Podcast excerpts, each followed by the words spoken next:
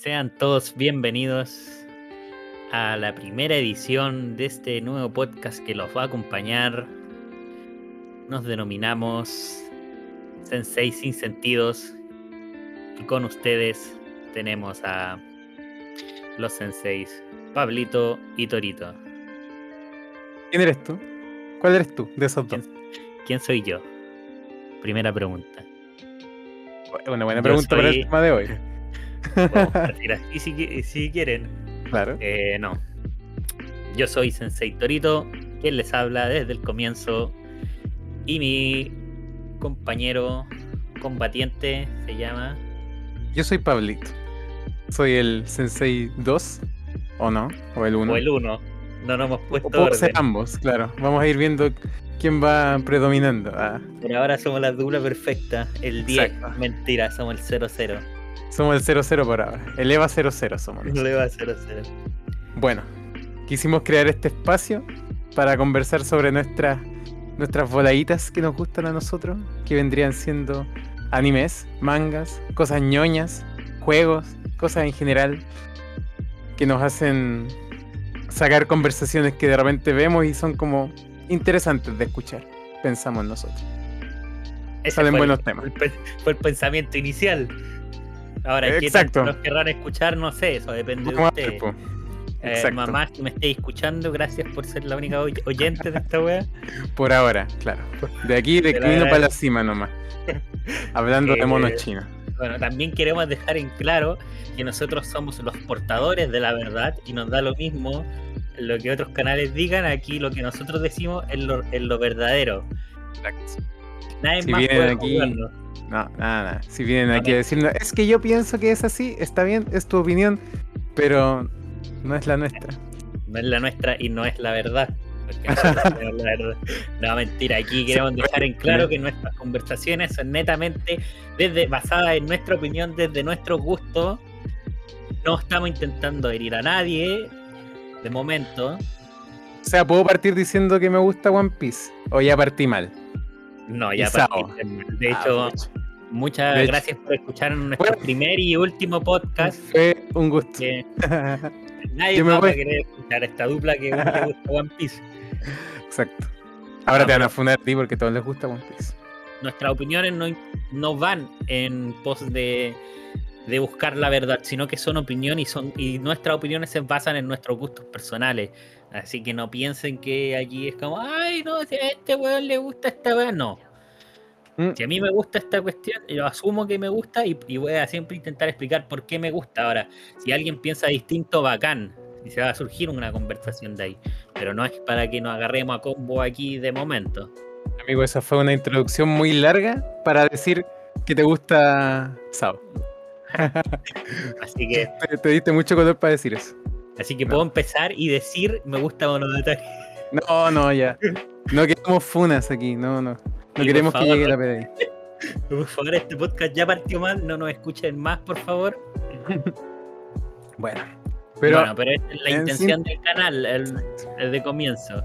A eso apuntamos. Ahora, ¿qué nos convoca el día de hoy? el día de hoy nos convoca una de esas series que para nosotros fue una como de las fundamentales en cuanto a nuestras bases de cuando empezamos a ver anime. Porque igual pienso yo que empezamos a ver anime como cerca de, o sea, como en el mismo tiempo más o menos. Así como 2015, 16, por ahí. Sí. Como que subió mucho. eh, Tampoco, tampoco somos unos expertos que llevan viendo anime 20 años, no. Somos unos fanáticos cualquiera que, que quieren compartir sus conversaciones y partimos, yo creo que ambos desde el 2015, quizás tú antes que yo. Un poquito, cacha. Un poquito nomás. Pero igual ambos hemos visto harto Sí. como para decir, cachamos de lo que estamos hablando. Sí. Algo al menos, algo. Pero como dijo. Torito, eh, todo en base a, a lo que nosotros opinamos, a lo que nosotros, la percepción que tenemos de los animes o mangas que hemos visto, que no siempre va a ser la misma tampoco, porque la No. verdad tenemos gustos bastante que difieren en bastante en ciertos puntos. Lo que nos gusta en el fondo, no podemos hablar de un anime que, por ejemplo, yo lo puedo encontrar fantástico y es netamente porque me gusta, no porque sea perfecto en todos los sentidos técnicos, por así decirlo. Y si a mí me gusta otro y a ti no te gusta, bueno, yo te mando y después te explico por qué debería gustarte. exacto. Pero bueno, como dije, lo que nos convoca en el primer capítulo, que pensamos que podía ser una temática interesante, dado que fue uno de los primeros animes que vimos, cacha, uno de los mejores animes para partir viendo anime, yo creo, ¿no? O de los peores, o está como al medio. Porque vamos a es, de, los clásicos, es de los que siempre te dicen un, alguien nuevo, dice, oye, no sé, ¿qué podría empezar a ver de anime? Así, eh, o es como, o de serie, siempre está allí, entre los nombres está el tema de hoy día, que es nada más ni nada menos que Neon Genesis Evangelion. Esa icónica serie que más de alguno debe haber visto, yo creo que más de alguno ya se la debe haber revisto 500 veces, incluso. Con el manga, con las películas, con las obras de teatro, todo. Las mil opciones que hay. A alguno también le gusta la historia y si no le gusta, también bacán, porque es una serie que levanta distintos puntos de vista. Exacto, es como una serie que en mi caso, yo cuando la empecé a ver, porque tú la viste primero que yo, eso es lo que yo me acuerdo siempre, que como eh, tú me decías, ya, vela, apúrate, apúrate. Yo la tenía en el ojo hace tiempo, pero yo no me sentía preparado todavía para verla. Eh, pero siento que fue una buena idea verlo en, mis inicios como eh, otaku ah, o lo que sea y yo la vi desde el comienzo, porque era de las clásicas, o sea, tú, yo quería empezar a ver anime y buscaba opiniones de gente y me decía, no, ve Evangelion, no sé, ve Full Metal, cosas así, ve Chingeki, de las típicas, y siempre salía Evangelion. Pero bueno, Pablito, más o menos, de qué, para explicarle a la gente también, aunque yo creo que todas la han visto, pero de qué trata Neo Genesis Evangelion. ¿De qué no trata? Mejor dicho. Porque ah, un, poquito. De, un poquito de todo. Voy a complicar la pregunta, pero. Sí, la pregunta que hiciste al inicio, ¿quién soy? Más o menos por ahí va. Pero si tuviéramos que hablar como del cascarón, así como de la parte eh, estructura o la superficie de cómo se te presenta el anime la primera vez que lo ves, o el primer capítulo, se trata de un chiquillo que tiene que pelear en un robot contra ángeles que quieren destruir el mundo. Suena chistoso, divertido, pero va mucho más allá de eso. Más adelante se pone más. Suena bien. Claro, suena como todo. Mm, no puede salir nada mal de esto. Suena todo muy colorido. Y efectivamente sale todo mal. todo lo que puede salir mal, sale mal. La ley de Murphy. la ley de Evangelion. Evangelion. Un chico con un robot peleando por salvar el mundo. Sale mal. Sale mal, termina muy mal. termina mal, termina mal.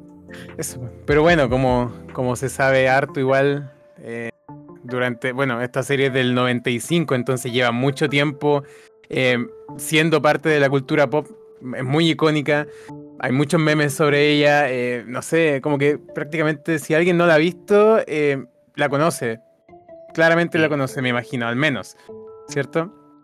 Sí, sí, yo creo que es por eso uno uno de los pies que nos dio para hablar de este tema, o sea, como porque es como difícil negar el impacto que ha tenido Evangelion en el mundo del manga anime. El impacto, nunca mejor dicho. Del anime. Dieron la referencia, ¿eh? Exacto. Pero bueno, un par de... ¿Ah? Y no, no solo por lo pasado también, también es un tema que está, no sé si hoy en día en boca de todos, pero probablemente sí, porque la película ya se estrenó en Japón y aquí, como buenos países occidentales, estamos esperando a, poder verla lo antes posible, no en calidad 1400, no 1400, ojalá 144p mm. grabado desde, un celular, no, una resolución buena, aceptable, que se vea bien lo, que nos puede ofrecer esta película en el fondo. Y efectivamente, porque es la última película, entonces yo pienso que aún más expectativas hay de las que se han formado durante estos caletas de años en los que la gente ha estado esperándola. Porque, bueno, para, dar un poco de datos duros, ya que estábamos hablando de los años y la distancia que hubo entre película y película, partamos del inicio primero, diciendo que como, bueno, como mencioné recién, la serie eh, Neon Genesis Evangelion, los 26 capítulos originales son del año 95, ¿cierto? Terminando en el año 97 con la película The End of Evangelion, ¿cierto? Que viene un poco a reemplazar los últimos dos capítulos de, que a nadie le gustaron. Después vamos a hablar un poco de eso también. Eh, ah, y con respecto al manga, algo que me llamó la atención fue que el manga se estrenó antes que la serie, siendo que yo siempre pensé que era todo lo contrario. Em, pero la idea del manga estrenándose un poco antes de la serie, esta ya estaba planeada en un inicio, pero se lanzó los primeros capítulos del manga para impulsar la fama que pudo llegar a tener la serie cuando se estrenó. Después eventualmente la serie alcanzó al manga y terminó antes y el manga terminó por ahí por el 2013, porque fue muy irregular. Y después de lo que hablabas recién, Torito, eh, los rebuilds, ¿cierto? 2007, 2009, 2012, esos son los años en los que salieron las primeras tres, parecen años eh, aceptables, una variedad, una cantidad de años decente entre medio, ¿cierto? A dos, tres años más o menos, a una producción como Evangelion, o sea, como se espera que sea Evangelion, en un tiempo aceptable. Y con harta gente esperándola también, ¿cierto? Y del 2012 se pega el gran salto hasta el 2021, ni más ni nada menos, con mucha, eh, muchos retrasos entre medio, porque estuvo planeada, bueno, desde que vi Evangelion la estaban anunciando como para el día siguiente. así. ¿Desde cuándo no estaba planeada? Claro, pero no, no sé. Al final es, es, por la, la rebuild en el fondo, porque cada película termina con un avance de la siguiente, entonces como que mm. eso al público hace entender como que, oye, está a la vuelta de la esquina la película. Pero bueno, Evangelion no es tan así. Claro. Deben haber habido problemas entre medio, yo creo. No sé, aparte, bueno, aparte de la misma pandemia u otras cosas así, pero no sé. Problemas de producción o creativos, porque para retrasarla tanto, una película que estaba anunciada hace tanto, al menos a mí me llama la atención. Eso. Cosas de Evangelion. Y bueno, y sobre el manga, esto de que salió antes, para darle impulso, eh, me recuerda mucho, bueno, no fue exactamente igual, pero me recuerda mucho a Darling in the que en el fondo es un proyecto original, por así decirlo.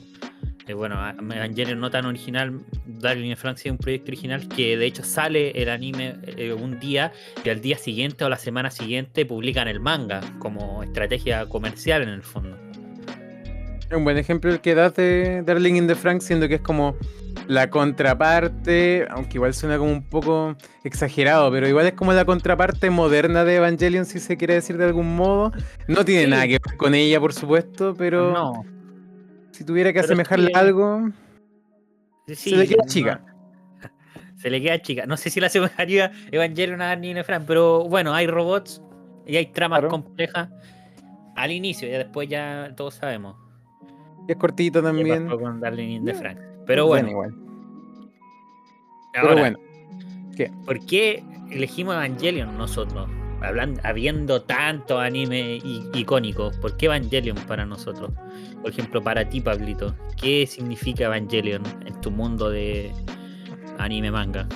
Es uno de mis animes favoritos, efectivamente. No, no he tenido como eh, la oportunidad de leerme el manga todavía, porque la verdad me ha dado lata. Sí he tenido la oportunidad, pero me ha dado lata pero es uno de los animes que me he visto más veces y me pasa algo muy curioso con él porque la primera vez que lo vi o antes de verlo yo decía, oh, todo el mundo como que le encanta, debe ser como modita, así como que, uy, que a todo el mundo le gusta mucho esta serie, vamos a ver qué tal, la vi, me gustó mucho.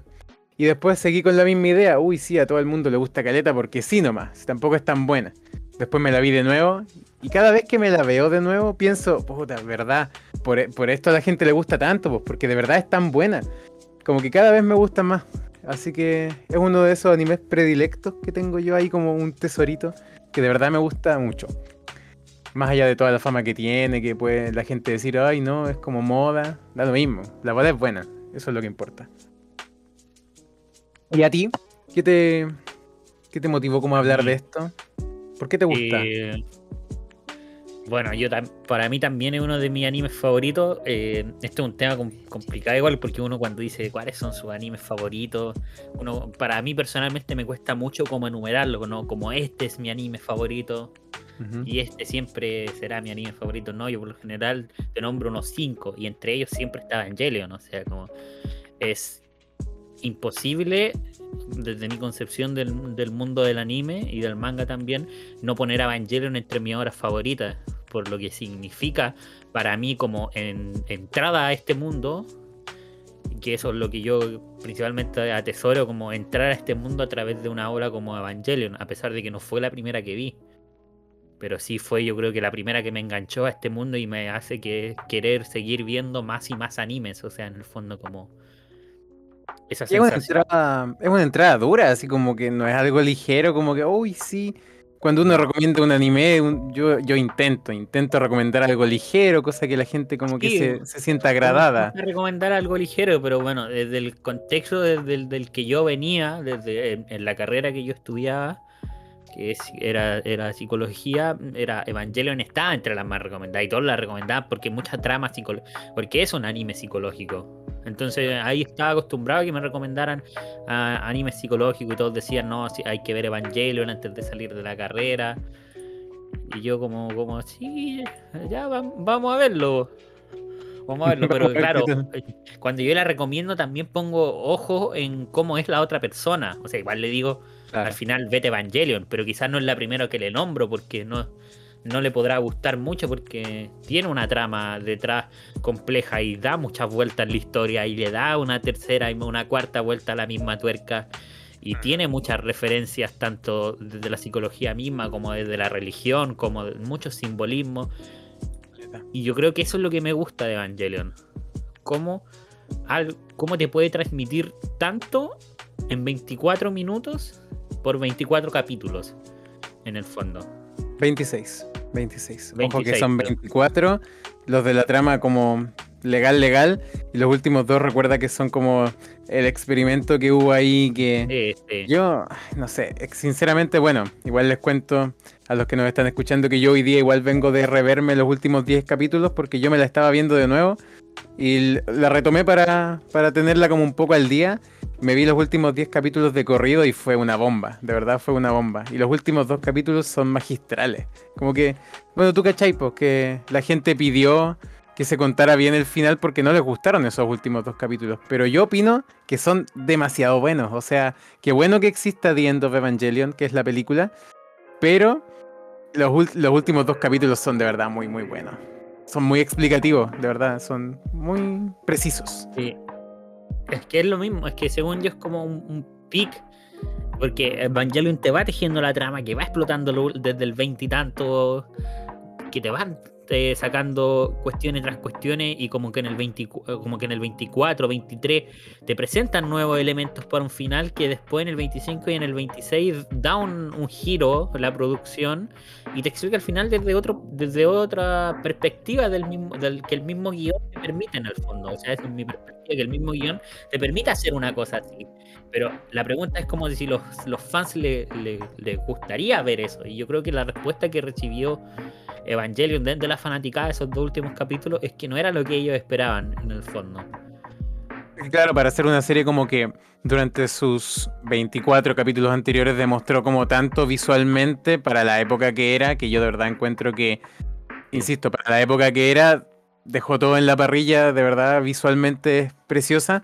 Eh, obviamente la gente esperaba como algo más visualmente atractivo, que quizás explicara lo mismo, pero de, ma- de manera más agradable, ¿cierto? Que fue eventualmente lo que se hizo con la película, que Sí. fue exactamente lo Sí, mismo. que al final yo creo que no uno no puede hablar de Evangelion sin The End of the Evangelion. No porque el final, desde mi perspectiva, no porque los últimos dos capítulos sean malos, sino como que el gusto que queda es sabor a poco. Como que todos, eh, o sea, desde mi perspectiva, todos sabíamos que Evangelion podía dar un poco más. Que eso no era lo que de verdad Evangelion tenía para ofrecernos con el nivel de producción que tenían para ofrecernos esos dos capítulos, que desde mi punto de vista, tal como tú decís, son muy ricos para analizar en cuanto a guion, en cuanto a los giros, los desenlaces que van teniendo los personajes y la forma que lo hacen en el fondo. Al final, desde mi punto de vista, para lo que se rumorea con los presupuestos que debieron haber trabajado, esos trabajadores cumplen. Cumplen con un final. Y yo creo que si hubiera quedado ahí, claro, todos hubiéramos dicho, no, al final de Evangelion es medio bajo, pero a todos igual nos hubiera encantado Evangelion, quizás no al nivel de lo que nos, de que por ejemplo a nosotros nos encanta Evangelion ahora, y por eso para mí eh, pensar Evangelion de- del 95 sin The End of Evangelion del 97 es algo imposible, porque van unidos. Van Sí, unidos, desde mi punto de vista van unidos, o sea, ese es el final de Evangelion, no porque el, final del anime del 95 Evangelion para mí fuera eficiente, sino porque lo que de verdad Hideaki Anno tenía en su cabeza como final era otro mundo, po, weón. otra cosa. Que te Incluso- marca aún más, según yo. me, que me llamó súper la atención ahora que lo estaba viendo recién en el, el- a ver, ¿cuál era? En el episodio, en el episodio 26 mencionan incluso al inicio así como podríamos contar más de esto, pero no nos daría el tiempo. Y me, lo mencionan así tal cual. Entonces, más claro quedó que había mucho que contar ahí, que después eventualmente se pudo contar. Y que si quedó mucho más aún, están intentando contarlo ahora con los rebuilds. Así como lo, otro que quedó como en el tintero, que yo creo que Hideaki tenía tantas ideas locas en su cabeza. al final es eso, yo creo que es como ah, para hablar un poco más de la, de la rebuild. Hideaki tenía tantas cosas en el tintero que le dio para hacer una rebuild y a ir agregándole cosas. Ahora, desde mi punto de vista, no sé si haya sido tan necesario. ¿A ti no te gustaron tanto? No, a mí no me gustaron tanto. Tú las viste hace poco. Sí, yo las vi hace, poco, poco. Pero a mí no es que no me gusten, sino porque de verdad, para mí lo que me enamora de Evangelion es hasta llenos de Evangelion. Para mí, la Rebuild ya es un deleite como cuando uno dio Toy Story desde chico y fue al cine a ver Toy Story 3 con ya muchos años encima. Claro. Que mucha diferencia de edad es como ese deleite, es como, oh, Evangelion. Claro, no, no, yo no vi Evangelion cuando era chico, ni mucho menos, sino que la vi casi todo seguido. Pero a lo que voy es como ese deleite, porque no.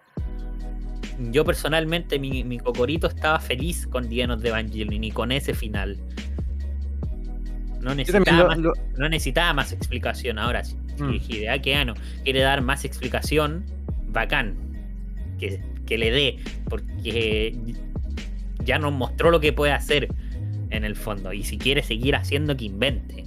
Sí o no. Yo pienso lo mismo, o sea, la gente que reclama de que no, que le está dando mucho color, que está yéndose muy en la volada con la cuarta película, no sé qué críticas ha tenido, creo que le ha ido súper bien, pero no sé si ese éxito se debe a la espera que tenía y el hype que había entre medio o de que a la gente de verdad le gustó. No he leído comentarios menos mal porque quiero verla y sorprenderme yo mismo, pero de todos modos yo pienso que si el loco le quiere hacer X final, esta vez al menos deberían dejarlo escribir el final que él quiera nomás, no limitarlo. Porque ya pasó una primera vez, entonces al menos que sea como lección el decirle, dale, haz lo que queráis, de lo mismo como salga.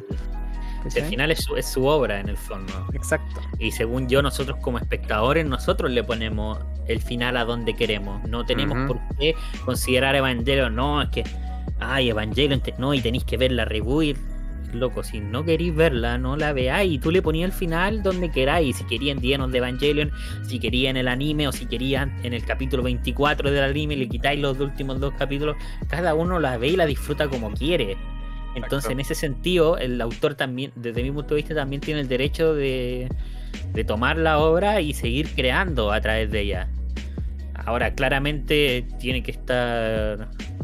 Tiene que saber que le van a caer críticas, porque porque el, público se acostumbra y si viste una producción como Dienos de Evangelion, Neo Genesis Evangelion, te van a exigir más o menos esa calidad en la rebuild. Y es que yo creo que las rebuilds son buenas, a diferencia tuya, yo pienso que son buenas, pero efectivamente en comparación con la original, es que no hay punto de comparación porque independiente de que sean la misma historia recontada de otro modo, la primera lo sobrepasa de verdad con creces, o sea, es que cada capítulo te transmite mucho, mucho, mucho. Y aunque tengo capítulos favoritos, que vamos a hablar de eso, em, todos los capítulos me, me, gustan como mucho, así como que todos tienen algo para entregarte. Tanto en cuanto a producción, porque la música es excelente, porque la animación es brutal, o porque la misma trama te explota el cerebro en cada capítulo. No, no necesariamente te explota el cerebro, sino que te llega. Exacto. El mensaje que quiere, que busca transmitir, también lo hace llegar bien. Y hay capítulo eh, súper. que en la trama no pasa nada, como que no. Como, o sea, la trama avanza en el fondo, pero como que uno no ve luces de explosiones y, combos súper letales ni, un, o un plot twist súper importante, sino que transcurre la evolución de los personajes y ese mensaje te llega en el fondo. Y ese es, por ejemplo, para mí uno de mis capítulos favoritos. Para ahora, para empezar a hablar de nuestros capítulos favoritos de Evangelion, el capítulo 4, el, el, traducido el, título Dilema del Erizo. O sea, es un capítulo donde, donde solamente se muestra cuando Shinji se va de la casa, se va de la casa con, que compartía con Misato y muestra la vida de ambos personajes separados. Y el mensaje que transmite es tan fuerte que para mí hasta el día de hoy lo, lo tengo así en mi, en mi retina, en mi recuerdo. Hoy que me gusta ese capítulo, me gusta ese capítulo, me gusta ese capítulo.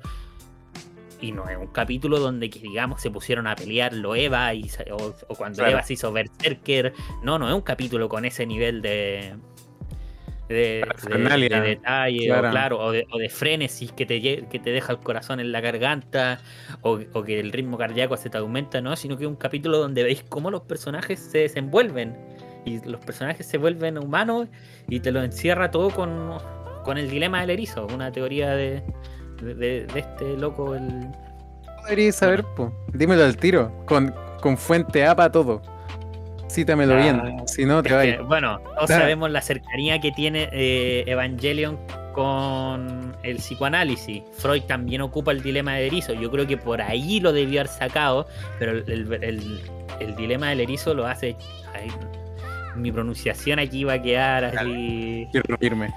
eh, el, el Schopen- el, el Schopenhauer. Suena como un anime que no he visto. ¿Cuál es ese? No lo he visto todavía.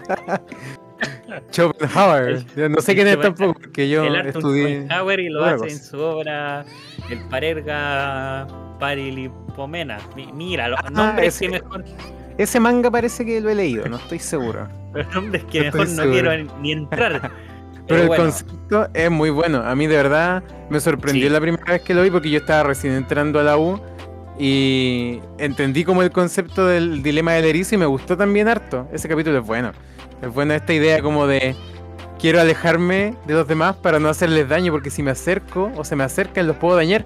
Y eso lo retoman en la serie caleta de veces. no- Caleta de no veces. sola- no solamente porque en el fondo el dilema de erizo se, se, se plantea la situación de Ujú. que hace frío pues, en el fondo y los erizos necesitan juntarse para, para tener para sentirse para sentir calor entre ellos y no sentir frío y ese es el dilema de erizo pues que qué haces si tú eres un erizo tú y yo somos un erizo y nos queremos juntar claramente nos vamos a hacer daño porque tenemos púas a nuestro alrededor pues y eso es lo que trata la serie Pero Es nos vamos a hacer daño también si no nos Si no hay- acercamos. porque Claro, es como es una. como- ese es el dilema pues porque es como Exacto. si estáis juntos para sentir calor, te vaya a hacer daño, pero si te separáis vais a sentir frío, igual te vaya a hacer daño. Entonces buscar esa distancia donde, donde en el fondo, que es lo que habla mi- mismo Angel, es buscar esa distancia donde no, te, donde, donde no te sientes solo, pero tampoco te haces daño con el otro.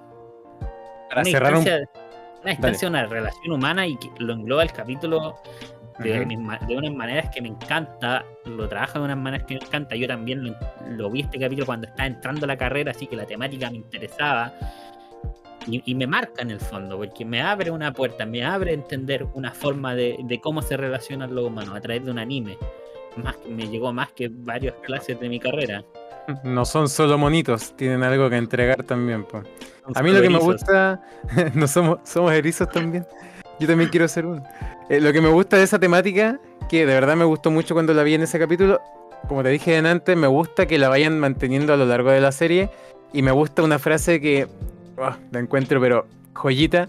eh, que Kaboru, al final, este personaje que aparece solamente en un capítulo, en el episodio 24, le dice a Shinji, parafraseándolo así, no me acuerdo muy bien qué le decía, le dice, si evitas a los demás, jamás te van a traicionar y tampoco vas a herir a nadie, pero nunca vas a dejar de sentirte solo. Y se lo dice y es como si me lo estuviera diciendo a mí, hermano.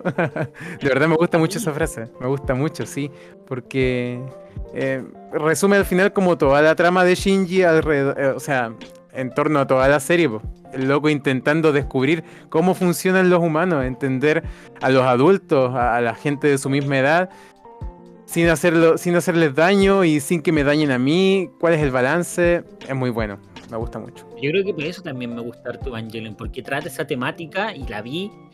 Y porque también hay que entender que a uno lo marcan animes por los momentos de vida, que uno ve el anime y está cruzando. Y, y yo al verla, no sé, con 18 años, 18 años creo yo, 19 má- máximo, es como, estáis entrando a otro mundo.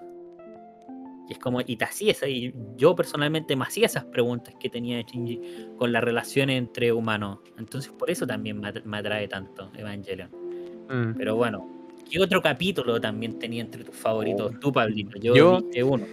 Yo, mi favorito, eh, voy a, a dejarme un poco de la temática que habías hablado tú, que era como lo más retrospectivo, más reflexivo. A mí me gustan los combos. O sea, también me gusta el otro, pero me gustan las peleas. Estoy ¿Qué? con relación humana. No. Pa, pa, pa. para que se peguen, ¿no? no, no, no, pero hay un capítulo que en ambos aspectos me gusta Caleta porque hay peleas, sí, hay harta pelea, hay harta violencia, porque igual el anime, eh, si bien es de los 90, que uno suele asociarlo como algo más piolita, bueno, en general ni tanto tampoco, eh, sigue siendo bastante, eh, ¿cómo se dice? Gráfico, bastante, muestra mucho, ya no se daba como tanto la censura en ese tiempo, se atrevían nomás, eso me gustaba harto. Y es el capítulo que, no recuerdo el episodio, o sea, el número, eh, pero es el, el capítulo donde llega un ángel, de estos que se supone que llegan de a uno a la Tierra, y es un ángel que posee al, a un Eva, que es el Eva que tenía al nuevo niño, por el cuarto elegido. Cuarto. Exacto. Y a Shinji lo hacen pelear contra este eh, ángel que estaba como poseyendo al Eva, al Eva, Y él sabía que había una persona adentro, pero no sabía quién era. po. Después descubrimos que es su amigo el, el Toji. O sea, ¿Y qué? el Will eso cambia. Pero ¿En serio? Ni me acuerdo. El Will eh, Asuka. Ah, ¿verdad? po? Con el gorrito de gatito, ¿no? Sí. ¿Verdad? No, pues aquí, aquí es Toji. Que en ese entonces en la serie original igual era, tenía bastante importancia ese personaje. Pero bueno, el punto es que su papá, el mejor papá del mundo, no hay mejor día para decirlo hoy que es el día del papá. Tenemos al Al mejor, menos papá, el mejor día imposible. al mejor papá del anime lo vamos a celebrar hoy con este momentazo donde le dice a Shinji, Shinji, tenéis que pitearte ese loco. Y Shinji le dice, no, no, no, no, no, yo prefiero morirme antes que matar a, quien sea, porque él no sabía quién era. Pero dice, yo prefiero morir antes que matar. Y, y Ikari, que es su papá, le desactiva el EVA y le activa el Dummy Plug, que se llama. Que no es cuando se pone Berserker todavía, ese es en el siguiente. Pero le activa como el automático, por cierto, el piloto automático. Era automático. Y entonces el loco va y se y mata al loco, al, al otro Eva. Obviamente Toji al final sale vivo y todo, pero la escena donde, donde lo, lo está como matando y Shinji adentro viendo todo sin poder hacer nada, eh, es grotesco. No tengo otra palabra para eso, es que de verdad es como muy asquerosa esa escena, pero es, es muy buena. Como que todos mirando, no sé, es muy bueno como... Me, me da risa porque ¿Mm? no en el sentido de lo grotesco, sino porque siento que Hideaki, Hideaki sabía que quería transmitir en esa escena y que lo transmite muy bien, pero cambia el personaje desde el anime a la rebuild y también por lo que eh, tengo entendido y me he spoileado también hay cambios de esa escena, el manga. Me imagino. Entonces, manga igual cómo toma otro transmite, cómo transmite todo en, su- en sus distintas formas, con la misma esencia, pero con distintos personajes. Y en el fondo es, es lo mismo. Claro. Es lo mismo el mensaje de fondo. Y eso también lo hace bacán. Sí, eso lo hace, lo hace genio, por- porque al final estáis reciclando algo, lo estáis dando otro toque y de todos modos te sale bien. No sé, siento que no todos pueden hacer eso. Así que me gusta que se la juegue con eso. Y. ¿Cuál? Mira, este otro tema igual. ¿Qué? ¿Cómo? Lo que antes quería decir, por ejemplo, Ah, dale, tú hablaste, hablaste de my combo, y yo hablé como de, de, de- de lo humano más de Evangelion, yo también quería decir como, porque mi- mis peleas favoritas de Evangelion, porque no es Uh, que no me hayan gustado los combos, o sea, como, no, no, combos, no, yo no veo eso, no, no, No, aquí no. No, no, hay para mí de las que me marcan y son, son dos, mis favoritas son dos. La primera es como no me acuerdo, al inicio, no tan inicio como cuando ya aparece Asuka y hacen el baile sincronizado para derrotar a un ángel en el fondo. Que es la pelea, esa pelea que dura un par de minutos y que va a la secuencia y que entrenan con Ujú. pasos, entrenan bailando, se ve el desarrollo de los personajes como van entrenando para derrotar al ángel y lo hacen bailando, lo encuentro una pelea increíblemente buena, más encima con la música detrás, que es espectacular. Esa pelea me encanta, me fascina, yo creo que es, es mi favorita. Y la segunda es, es la de Dienos de Evangelion, la de Asuka contra los prototipos de Eva. Mm, pero eso no es una pelea, es una masacre. Otra coreografía increíble que se manda Evangelion Sí, sí. y que me alucina hasta el día de hoy. La podría ver una y otra vez, tanto esa como la pelea que nombré antes. Yo creo que son ¿Cuál? mis favoritas.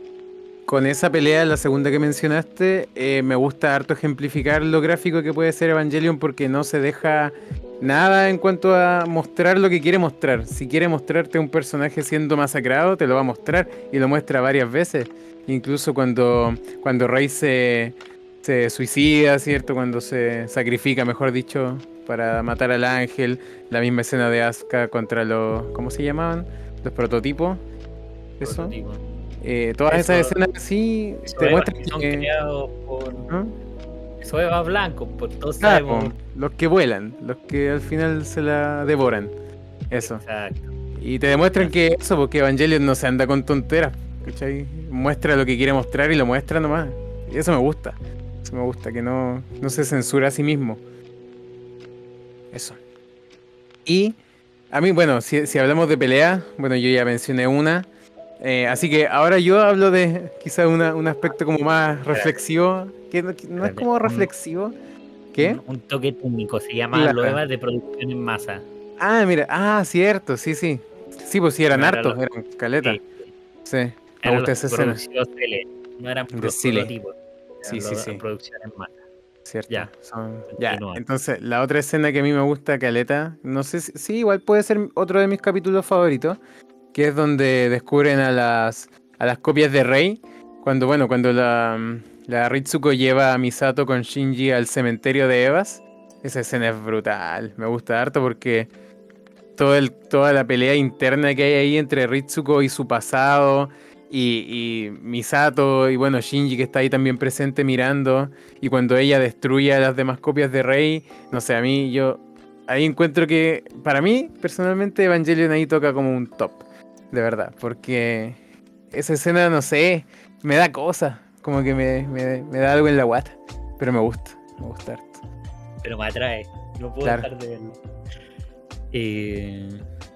Ah, y, y así como un final, final, final que quiero contar ahí de una escena que me gusta, que me da risa, la verdad, que como la vi hoy de nuevo, no me acordaba, y es cuando Shinji en el capítulo 24 conoce a Kaworu y están hablando de, de como esa cercanía que pueden llegar a tener y que se intuye un poco que hay un poquito ahí de interés desde Shinji hasta Kaworu que él nunca había sentido cariño por nadie eh, y me da risa porque Shinji le dice que se va a bañar y en pocas palabras Kaworu le dice a ver le dice a ver deja acompañarte me da A mucha ver. risa eso. a ver mm, quiero ver es muy bueno ese capítulo es muy bueno Eso. Ahora, ahora yo creo que es lo que todo el mundo quiere escuchar cuando escucha a alguien hablar de Evangelion. Lo Eh, entendiste. ¿Entendiste el final de Evangelion? Eso. No, no, esta es una de las cosas, no, pero de personaje. De personaje. A ver, como, no sé. ¿Favorito? Guay. Sí, su personaje favorito. Yo creo que todos siempre se preguntan, ¿cuál es tu personaje favorito, Evangelion? Al mío está claro. Yo me lo sé, lo tengo clarísimo. Y el mío es Misato. No solo porque me gusta ella, como porque la encuentro bacán, así como chora, como. Bueno, aparte de que es bonita y no sé, la encuentro como entretenida.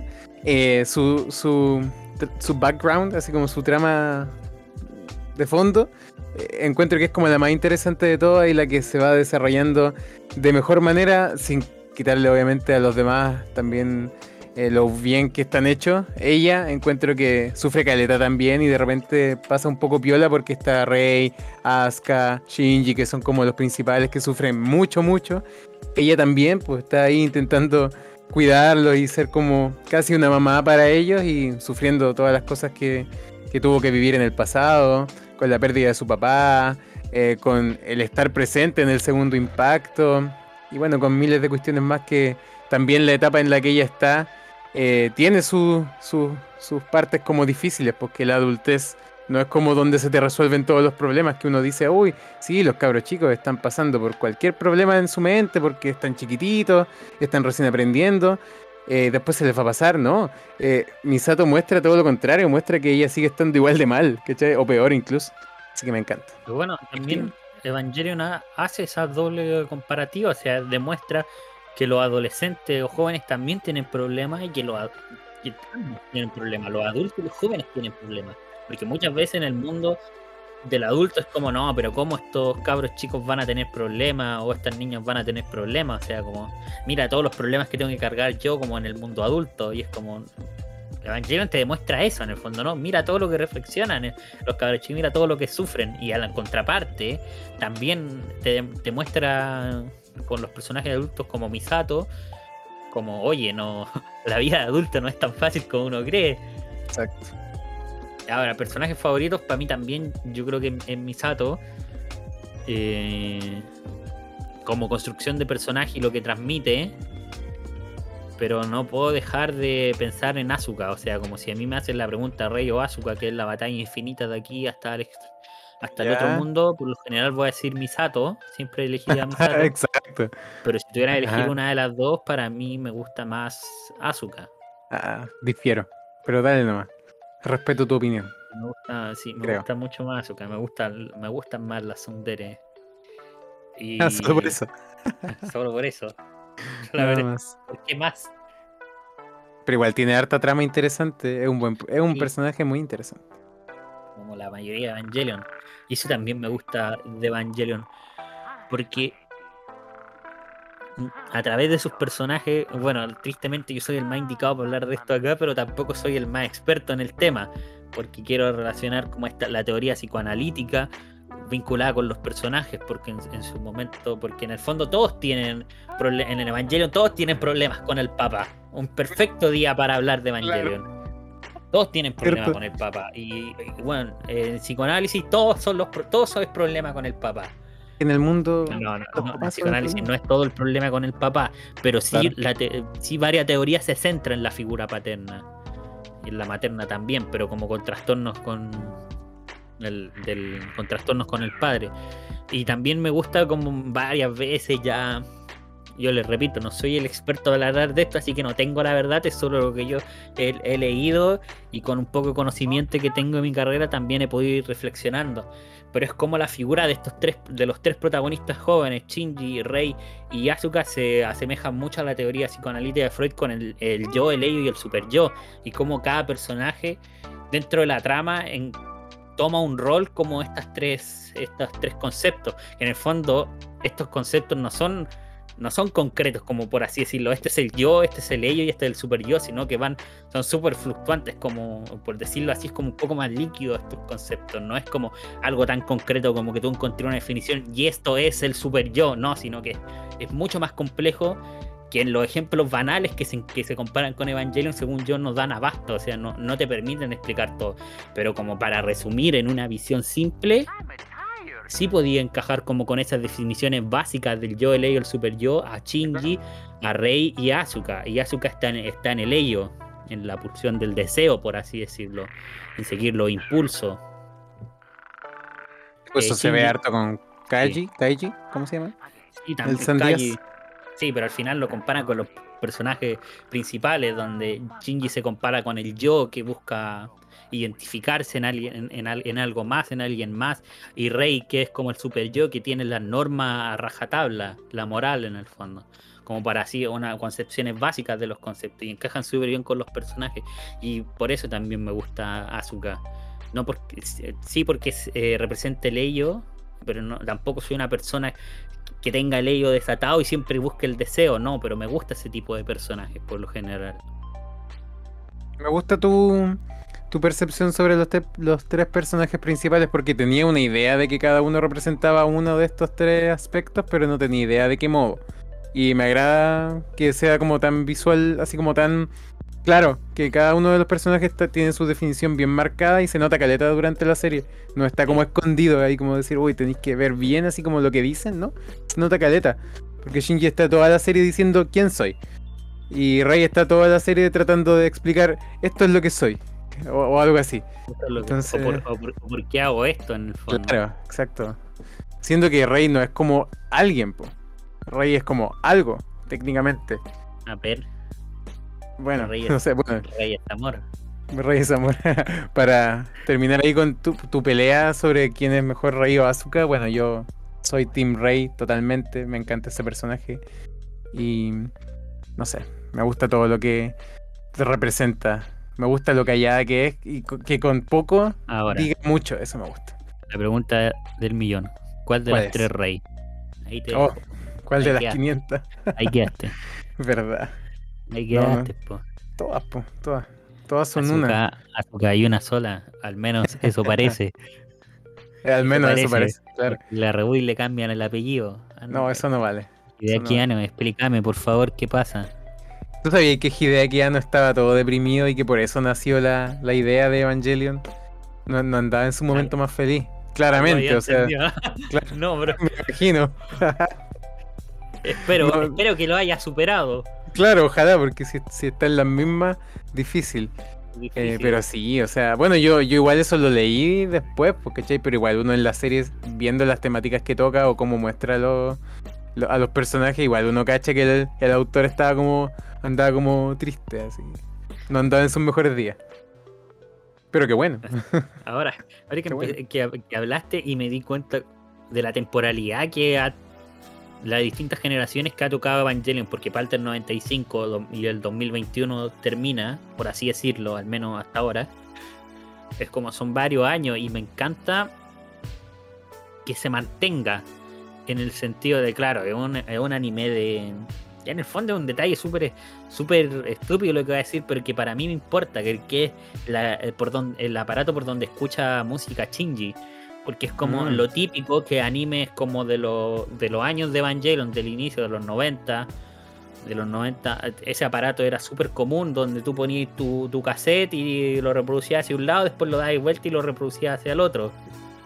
Y estabas ahí con el lapicito Big dando vueltas para poner la cinta y tú tenías tu, tu personal. Y en el fondo, 2000, ¿cuándo fue la antepenúltima? 2012, no sé si ahora en la última saldrá también, pero en 2012 ese aparato ya estaba extinguidísimo. ¿Y aparece aún en la película? Y aparece aún en la película. po. Sí, pues si No se es como-. A ver, No es como esta- no es como varios otros animes que, por ejemplo, a- sufren esa temporalidad y en Ah. la actualidad ya están, no sé, hablando por celulares. Claro, y- que y- es súper común navegar por internet y todo eso. Y no, Mm. Evangelion se mantiene firme con ese aparato porque, porque representa harto también en la trama de Evangelion. Sí, es verdad. Y eso que, bueno, se supone que eh, la serie originalmente está basada, basada en el 2015, po, ¿cierto? No sé si el Rebuild también, pero me gusta que lo mantengan aún, porque en ese entonces, claro, ellos no sabían cómo iba a ser el 2015. Uy, seguirán existiendo o siendo vigentes los Walkman, o irán a ser reemplazados. En el Rebuild claramente ya lo sabían, pues, y aún así decidieron mantener detallitos así que igual dan como gusto, ¿cachai? Se nota que le ponen cariño a lo que hacen detrás. Y, ah, y hablando, hablando de cariño a las cosas que hay detrás de la trama, que eso ya bacán y todo, muy, sí, sí, sí, muy buena la trama y todo, pero la producción, tú que tanto te gusta hablar de eso, ¿qué te parece como la producción a nivel no tan, no solo visual, sino también de música, todo eso, en general? ¿Qué te parece? Que a mí me encanta, Arte. ¿cierto?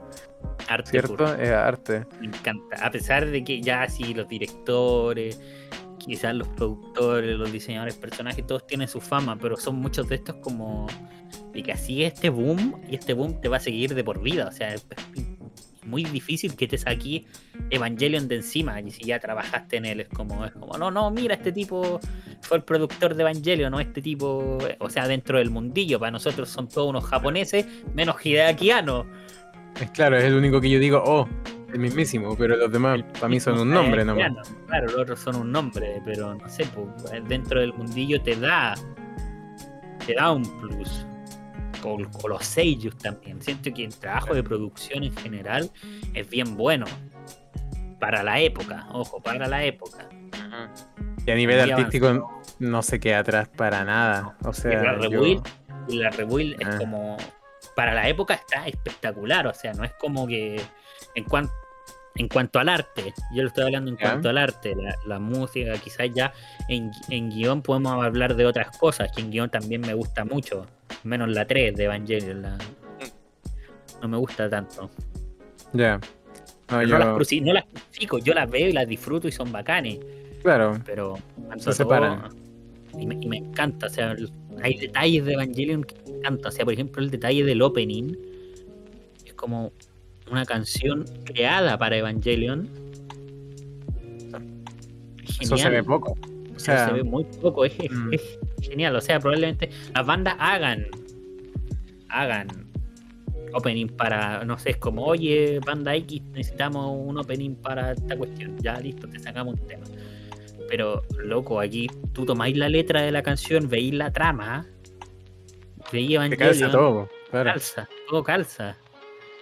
Y es muy bacán. Y el otro, el otro detalle que me fascina es el ending. Sí, el ending hablando, hablando ya de, sentándonos más en la música, más que, que hablamos de nuestros capítulos favoritos y que los capítulos favoritos por lo general se centran como en escenas visuales que están acompañadas por la música, pero siento que hay que darle un apartado al tema musical. Y para mí el, open y el ending son un acierto increíble.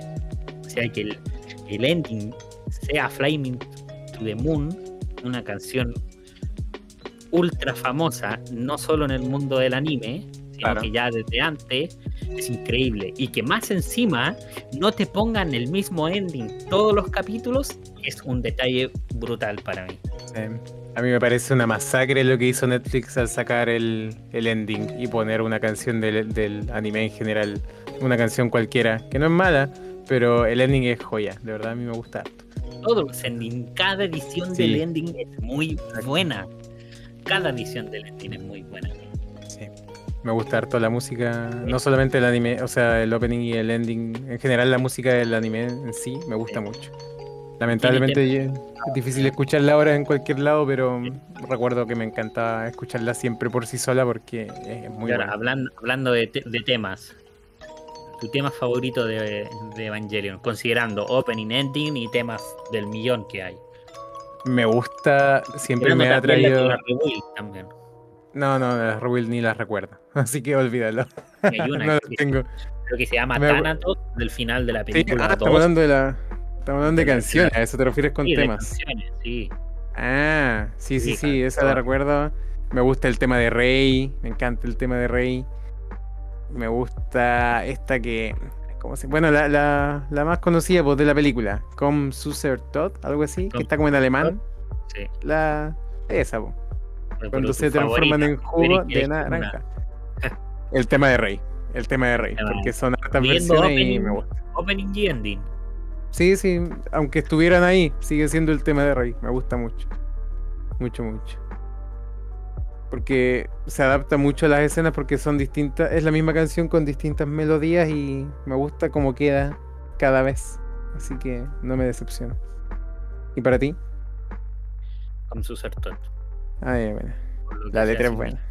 Para mí, me ha acompañado en, mi vida en distintos momentos porque es como me escuché esa canción y quedé impregnado de esa canción. Fue mi alarma por un momento y uno típico pone la alarma y se termina enojando con la canción. Eh, no, para mí, me sigue fascinando. Nice. Solo que la cambié. No porque, porque ya, ya, me era muy difícil despertarme con, su, con sus sertotos. Se, se, ponía buena como, o sea, buena como para despertarte, porque al principio es súper relajadita, espectacular. Pero para despertarte, no sé, despertaba con el minuto 8 de la canción. Era la mejor alarma, era la alarma que incluía los 5 minutos extra. Venía en el pack. Venía en el pack de esta alarma. Es buena esa canción, pero yo la escucho súper poco, así como que la escucho una vez a las mil. La escuchaba en su momento en la U, la escuchaba para estudiar, para relajarme, para salir a caminar, para levantarme, para todo. Todo, todo. Joya, qué joya. Tiene buenos temas la serie. Y en cuanto a arte, así como para ir cerrando ya el apartado técnico, a mí al menos yo, bueno, tengo una fascinación aparte, o predomina mi fascinación por los animes de los 90 en cuanto a lo, a lo estético me gusta mucho más cómo se ven. No, digo que los de ahora no se, se, vean mal ni nada, ni mucho menos. Obviamente es una técnica totalmente distinta y muy alejada de lo que era en los 90, pero esa estética, que es muy común si te ves un anime como Sakura Card Captor, Sailor Moon, el mismo Dragon Ball Z, ponte tú, toda esa como esos trazos, esos colores así, la pantalla no, no completa, no sé, me fascina. Y eh, en Evangelion no se queda atrás, de verdad que los fondos, los colores que utilizan, la animación que igual es un poco limitada de repente, hay planos que son, bueno, como tú sabís, son secuencias de segundos donde no pasa nada, puro diálogo a veces, a veces ni siquiera eso, pero le da un toque, no sé, distinto que me agrada, me agrada. ¿Qué piensas? Eh, no sé, de arte, es difícil ponerme a pensar en Evangelion y buscarle los peros, porque por lo Mm. general, o sea, claro, uno, uno ve los, los peros de Evangelion en cuanto al arte, en cuanto al dibujo y todo, pero en el fondo creo que la industria del anime es así, o sea, muchos de los peros que a veces notamos como, oye, pero mira, este fondo, cómo está tan mal dibujado, es porque el mundo del anime es una industria súper exigente, porque más encima se centra en Jap- está en Japón, Claro. donde el trabajo es súper exigente en el sentido, y, y hay situaciones detrás que los espectadores no vemos a simple vista, que también es importante a veces considerarla, como el presupuesto, las horas de trabajo invertidas, el estado de los trabajadores, tanto mental como físicamente. Y, y yo por lo general cuando empiezo a pensar en el apartado artístico de los animes, me pongo, lo analizo principalmente en la escena importante, porque sé que ahí es donde más presupuesto le pusieron, más mm, donde quizás más concentrados estaban los trabajadores o que en el fondo todos estaban dirigidos a ese momento del anime. Entonces por eso es como si me vaya a hablar del frame 840 del capítulo 5 donde no pasa mucho y decís como no, mira aquí está mal pintado el vestido. Ya, sí, llego hasta ese nivel. Pero no me gusta centrarme en eso porque el arte de Evangelion transmite mucho más que los errores que tuvo en el fondo. Los aciertos son tantos que tapan a los errores que pudo haber tenido. Entonces yo en el apartado artístico me quedo con, todo, por así decirlo. Porque para la época es, es revolucionario. Yo, a mí lo que me no, pasa. no totalmente revolucionario, que, que es como, mm, quizás no es el pionero, pero sí Claro. es uno de los nombres que revoluciona la industria. Totalmente. En cuanto a. Y el arte también está incluido dentro de esos aspectos. O sea, es increíble que sea una- un anime del 95 y tenga mejor animación que varios del dos- 2010. Sí, y que varios, y varios, varios. Pero es verdad, yo, yo al menos siempre me quedo con esta impresión de que a la gente no le gustó los últimos dos episodios, 25 y 26. Precisamente una de las razones fue la animación limitada que tuvo. Y yo hoy día, viéndolos, después de hace tanto tiempo que no los veía también, eh, me doy cuenta que muchas de estas cosas fueron como intencionales, pienso yo. Y si fueron limitaciones, pucha, qué bueno que lo fueron, porque hay cosas que no necesariamente tenían que ser perfectas al 100% para quedar bien. De verdad encuentro que hay como cierta perfección en la imperfección que quisieron demostrar en los últimos dos capítulos, donde hay trazos como al lote, hay animaciones que son como rápidas, así como que dan la intención de ser fea. Y mucha gente no le gustó eso porque estaba acostumbrada a la producción de los demás capítulos, pero esto solamente es como distinto y no por eso es malo, pienso yo. Eh, No por eso es malo necesariamente. Exacto. Y como temática final, así como ya para ir cerrando un poquito, eh, la trascendencia que tuvo este anime o que está teniendo y que yo pienso que seguirá teniendo. ¿Por qué piensas tú, o si es que piensas así, que este no es como un anime del montón? Porque siempre est- estamos hablando de que Evangelion está como en boca de todos, quienes lo hayan visto, quienes no. Se sabe que es como... Está como esta idea de uno de los animes famosos que está ahí como... Oh, anime, uh, Evangelion, cierto, ¿verdad que existe? ¿Pero por qué? ¿Qué lo hace diferente o No sé. X cosa? No, Ah, no desde sé. mi perspectiva, no, no- no sé. Uno, porque no lo vi en el 95, entonces muchos estudios de cómo se iban desarrollando los animes en esos tiempos no tengo.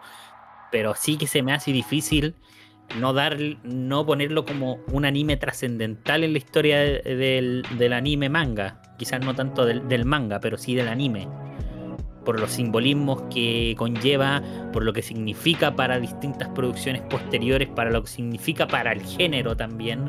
A pesar de que Mo- Mobile Gundam también así es, o Mazinger Z, anime históricos de Mecha, Claro. pero Evangelion viene y se posiciona como dentro del top top. Mucha gente no le podrá gustar y se entiende y lo comparto. Pero lo loco, Tampoco te y lo gusta. comparto, ¿no? lo comparto que no les guste, a mí sí me gusta, pero Lo comprendes. eso, lo comprendo y lo comparto también. ¿no? Dale like y suscríbete.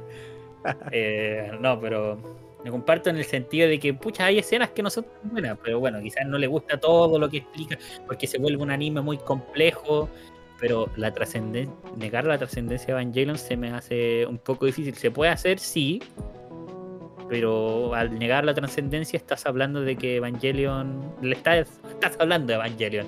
Claro. Y eso es lo importante, que la- independiente de a dónde se llegue, Evangelion llega a tus oídos o llega a tu boca. y tú dices, no me gusta Evangelion o me gusta Evangelion. Pero pues hay muchos animes que ni siquiera llegan a eso, o sea que ni siquiera del 95 te pensáis animes, que hay, debe haber millones, que llegan hasta este punto y dicen, oye, ¿a ti te gusta ese anime del 95 cuando probablemente ni siquiera nacíais? Claro, pero es difícil enganchar a una persona con un anime antiguo. po. Sí, Se echan como para atrás el tiro. y Y, y por, y ahora el por qué, yo creo que es un todo. Es como, ¿por qué Evangelion es tan trascendente? ¿Y por qué no son anime del montón desde mi punto de vista? Porque es Evangelion. Porque tiene... Y yo creo que lo que, lo que más destaca, y quizás varios los pondrían porque no es un anime del montón, es su trama compleja. Y yo creo que sí, es su trama. com- Eso es lo que me encanta también de Evangelion y por qué creo que es trascendente. Porque es un anime que en 24 capítulos te muestra un mundo muy complejo. Tanto en el nivel de desarrollo de personajes, tanto como teóricamente también. Y eso también me fascina, que es un anime súper teórico, por así decirlo.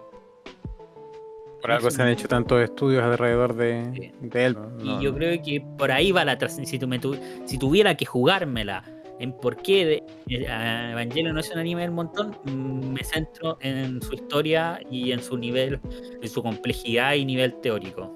Ahora, su música y su arte no quedan atrás. Solo que si me la tengo que jugar por una, me la juego por esa. Si yo me la tuviera que jugar por una, ¿Por Es que no yo es pienso- un anime del montón? ¿por qué no es un anime del montón? Porque yo pienso que, es que bueno, no existe ningún anime que sea el mejor, ni objetivamente, Y yo también creo eso. imposible, o sea, todos tienen gustos distintos y, Distinto. ¿cachai? Y la demografía que te guste más, como el estilo de anime, bla, bla, bla. El punto es que yo pienso que Evangelion es un anime que se atreve a mucho, ¿cachai? Como dije antes, no, no se anda con tonteras. Si quiere contar algo, lo va a contar del modo en que lo quiere contar. No, no te anda escondiendo como las cosas. Yo pienso que contó todo lo que quería eh, del mismo modo en que lo pensaron originalmente. Obviamente con cambios entre medio, me imagino, y todo, pero no se dieron atados con decir esta es la historia que queremos mostrar, con todas las limitaciones que queremos poner, con las miles de tramas complejas que queremos mostrar. No estamos ni ahí con que quizás la gente no esté tan atraída hacia un anime que quiera contar tanto en tan poco. ¿cachai? Entonces, a mí me gusta un detalle que hay, dos capítulos del, del anime que, que son como los recopilatorios, entre comillas, porque lo son en parte nomás, pero su nombre, su nombre se llama, eh, bueno, en español sería algo como Tejiendo la Historia, algo así. Y yo pienso que Evangelion hace precisamente eso muy bien, que te va tejiendo la historia tan sutilmente, pero tan rápido, porque son pocos capítulos, entonces lo hace muy rápido. Pero lo hace muy sutil y de a poquito, cosa que se vaya entendiendo.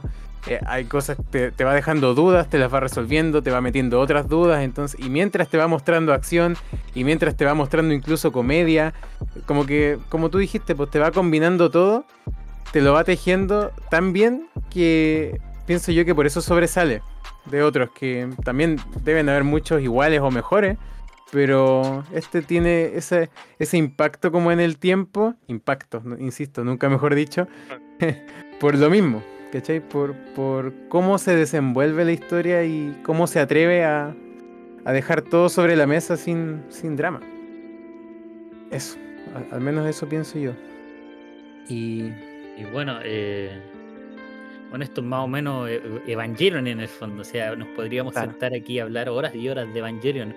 Pero este capítulo principalmente lo queríamos transmitir nuestras impresiones generales y nuestros intereses que nos gustó, más, más que centrarnos y decir, no, mira, eh, la trama de Evangelion se basa en que a- Adán y Lilith son ángeles y, y toda la trama que se teje, que es compleja y que también me encanta, pero no, no nos quisimos no le quisimos poner ese enfoque a este primer, capi- a este primer capítulo eh, del podcast. Y quisimos más centrarnos en para que también darnos a conocer porque siento que los gustos de las personas también da- permiten dar a conocer a las, a las personas. Y Claro. nos centramos en esto, en lo que nos gusta quizás en otro, otro día, en otra ocasión hablemos más de la trama dura de Evangelion que estaría también súper interesante Sí, pienso yo que hay Eh, harto para hablar en cuanto a eso. sí. Pero igual hay, hay hartas temáticas también que queremos tocar sobre otros animes y otros mangas. Otras- sí, o sea, no nos vamos a centrar solo en Evangelion, no, no Claro. se preocupen. Eh, pero esa era nuestra intención, o sea, darnos a conocer a través de nuestros gustos reflejados en Evangelion, por qué nos gusta Evangelion y qué significa para nosotros Evangelion. Y yo creo que va a ser una constante dentro del podcast. Casi siempre nos vamos a centrar más en qué significa para nosotros tal anime o tal temática, más que dar detalles concretos que probablemente demos, pero no se, no se va a girar en torno a eso. Claro, lo que importa es como nuestra percepción, así como cómo lo viviste tú. Exacto, ejemplo visual, no nos, eh, tal cual no nos paramos una hora a hablar de la temática de Evangelion, de que la lanza de Longinius, de que Adán, de que Eva, de que todo el trasfondo religioso que tiene, de que, de que el Eva 01, de dónde sale, de la rey, de dónde sale, mitad Lilith, mitad, mitad Yui, mitad madre de, Mucho dolor de cabeza. Mucho dolor de cabeza para nosotros hasta ahora, pero que, que son, es bacán hablar y por eso también siguiendo esta temática de lo que nos gusta para cerrar. Vamos a, ya, eh, vamos a hacer eso. Vamos a seguir entonces conversándoles y opinándoles sobre nuestros animus y manguitas favoritos. Y para eso, para cerrar, si alguien te pregunta qué ver después de Evangelion, ¿qué le dirías, Pablo? Un anime, así, a la rápida. Uno. Algo que ver. Uno. Es que no voy a decir el mismo que pienso que vas a decir tú. Como recomendación. Eh, uy, ya me la voy a jugar, ¿eh? Me la voy a jugar. Sí, como así, oh, terminé de ver Evangelion, ahora qué hago de mi vida, aparte de llorar y sufrir. claro, si es que estáis vivo todavía después de Evangelion y te quedó gustando la temática de reflexiones y personajes complejos que no se entienden entre sí, que están como intentando saber cómo interactuar entre ellos y entenderse a sí mismos, y te gustan los animes noventeros Monster es un poco muy mucho más largo, bueno, ni tanto, es como el triple de largo que Evangelion, eh, pero tiene todo eso. Es una trama totalmente alejada de, lo que habla Evangelion, no hay robots, no hay peleas de ese estilo, por eso dije que me la estaba jugando un poco, pero por ese lado eh, tiene bastante que entregar si te gustó ese aspecto de Evangelion. ¿Y tú? Yo ya sé lo que vas a decir, creo. Ya que me dijiste una, una, serie bien extensa, yo voy a dar la recomendación cortita, una película, Akira. Oh, nice, nice. No sabía que ibas a decir eso. Ahí, voy a dejarlo en Akira. Sí, hay muchas otras que me puedo haber dicho, pero eh, me voy por Akira. No por el sentido quizás de la historia no sean tan parecidas, pero sí se posicionan como revolucionarias del mundo para su época del mundo anime en su época y Akira es una de ellas desde mi perspectiva también. Entonces si terminaste de ver Evangelion quizás verte Akira no sea de la misma trama, pero, pero es como para ir ampliando el mundo también, o sea, y van más o menos, no en la misma línea argumental, pero se podría decir que más o menos sí, yo lo encuentro parecido y por eso lo recomiendo. Y Akira hay que verla, hay que verla. Sí, porque Akira hay que verla y es muy buena. Muy buena. Algún día quizás hablemos de ella entonces. Me pues. agrada la idea, me agrada. Bueno, este fue el primer capítulo de el nuevo podcast Senseis sin sentido, es decir, nosotros, Pablo y Torito. Espero que les haya gustado mucho. apóyennos, compártanos y nos vemos en otra ocasión. Eso. Que estén muy bien. Y hasta luego. Bye bye.